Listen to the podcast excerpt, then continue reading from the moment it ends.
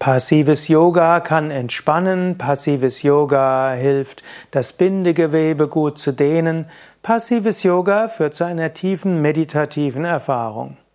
Passives Yoga bedeutet, dass derjenige, der übt, sich nicht anstrengt. Passives Yoga kann zum Beispiel heißen, mit Hilfsmitteln zu arbeiten oder dass jemand anders einem in die Stellungen hineinhilft. Zum Beispiel Thai Yoga ist eine bekannte Form des passiven Yoga. Dort gibt es eben einen Practitioner und der zieht zum Beispiel den Klienten in die einzelnen Stellungen hinein. Also angenommen, du würdest die normale Yoga Vidya Grundreihe machen, dann würdest du den Schulterstand nicht selbst hochkommen, sondern jemand zieht dich in den Schulterstand und du bist dann angelehnt an eine Wand. Und dann im Fisch würde jemand dich hochheben am Brustkorb und du lässt dich einfach locker hinterhängen. In der Vorwärtsbeuge entspannst du und jemand drückt dich nach vorne.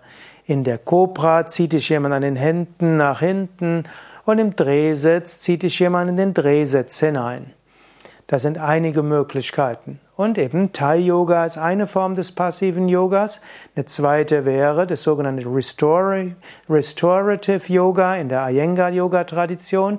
Dort würdest du Props nehmen. Anstatt dass dich jemand reinhilft, nimmst du eben zwei Kissen und im Schulterstand setzt du dein Kreuzbein drauf. Im Fisch gibst du zwei Kissen unter den oberen Rücken, eins vielleicht in den Hinterkopf und hängst dich einfach entspannt rein. In der Vorwärtsbeuge setzt du dein, gibst du mehrere Kissen zwischen die Knie und setzt einfach deinen Kopf drauf und entspannst dorthin. Und vielleicht in der Cobra lässt du zwei Kissen so, dass der Brustkorb getragen wird und so weiter. Also anstatt dich selbst anzustrengen, passiv in die Dehnung. Eine dritte Form des passiven Yogas, den ich jetzt kurz erwähnen will, ist das Yoga Vidya Bodywork. Im Yoga Vidya Bodywork hilft man sich gegenseitig in die Asanas hinein, insbesondere in die fortgeschrittenen Asanas, und so kommst du sehr viel weiter, als wenn du allein üben würdest. Auf gewisse Weise ist auch Yin-Yoga eine Form des passiven Yoga. Wirkung des passiven Yoga. Passive Yoga führt dazu, dass Muskeln gut entspannen können. Du nutzt letztlich den Dehn-Entspannungsreflex, ein Muskel, der mindestens 10, besser noch 30 Sekunden passiv gedehnt wird, also ohne Anstrengung, kann anschließend besonders gut entspannen. Außerdem, wenn du gut entspannst, dann kommt man auch ans Bindegewebe heran. Und die Dehnung des Bindegewebes, der Faszien, ist so wichtig, dass du schmerzfrei werden kannst und dass der ganze Körper sich besser tragen kann. Die nächste Sache ist, durch das, die passive Dehnung bist, kommst du sehr, wirst du sehr meditativ. Der Hirn kommt im Alpha-Zustand. Es kann viel geschehen auf der Prana-Ebene und eben auf der meditativen Ebene. Passiver Yoga kann zu sehr tiefen spirituellen Erfahrungen führen. Grenzen vom passiven Yoga.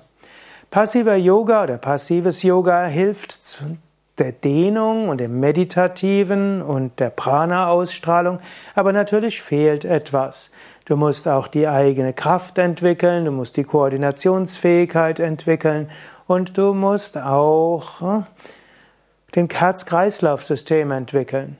Letztlich im Yoga Vidya Bodywork geschieht das, weil auf der einen du wechselst ab, mal bist du derjenige, der in die Stellung geholfen wird, mal hilfst du dem anderen in die Stellung und das Hineinhelfen stärkt dann natürlich Muskelkraft, Koordination und zum Teil auch den Kreislauf, weil es über eine längere Zeit anstrengend ist.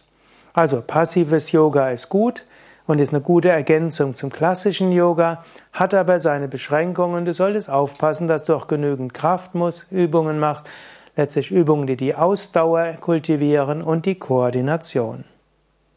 Ja, mehr zum passiven Yoga findest du auf unseren Internetseiten. Wir haben ja auch Seminare wie auch Ausbildungen dazu. Alles zu finden auf yoga-vidya.de Seminar.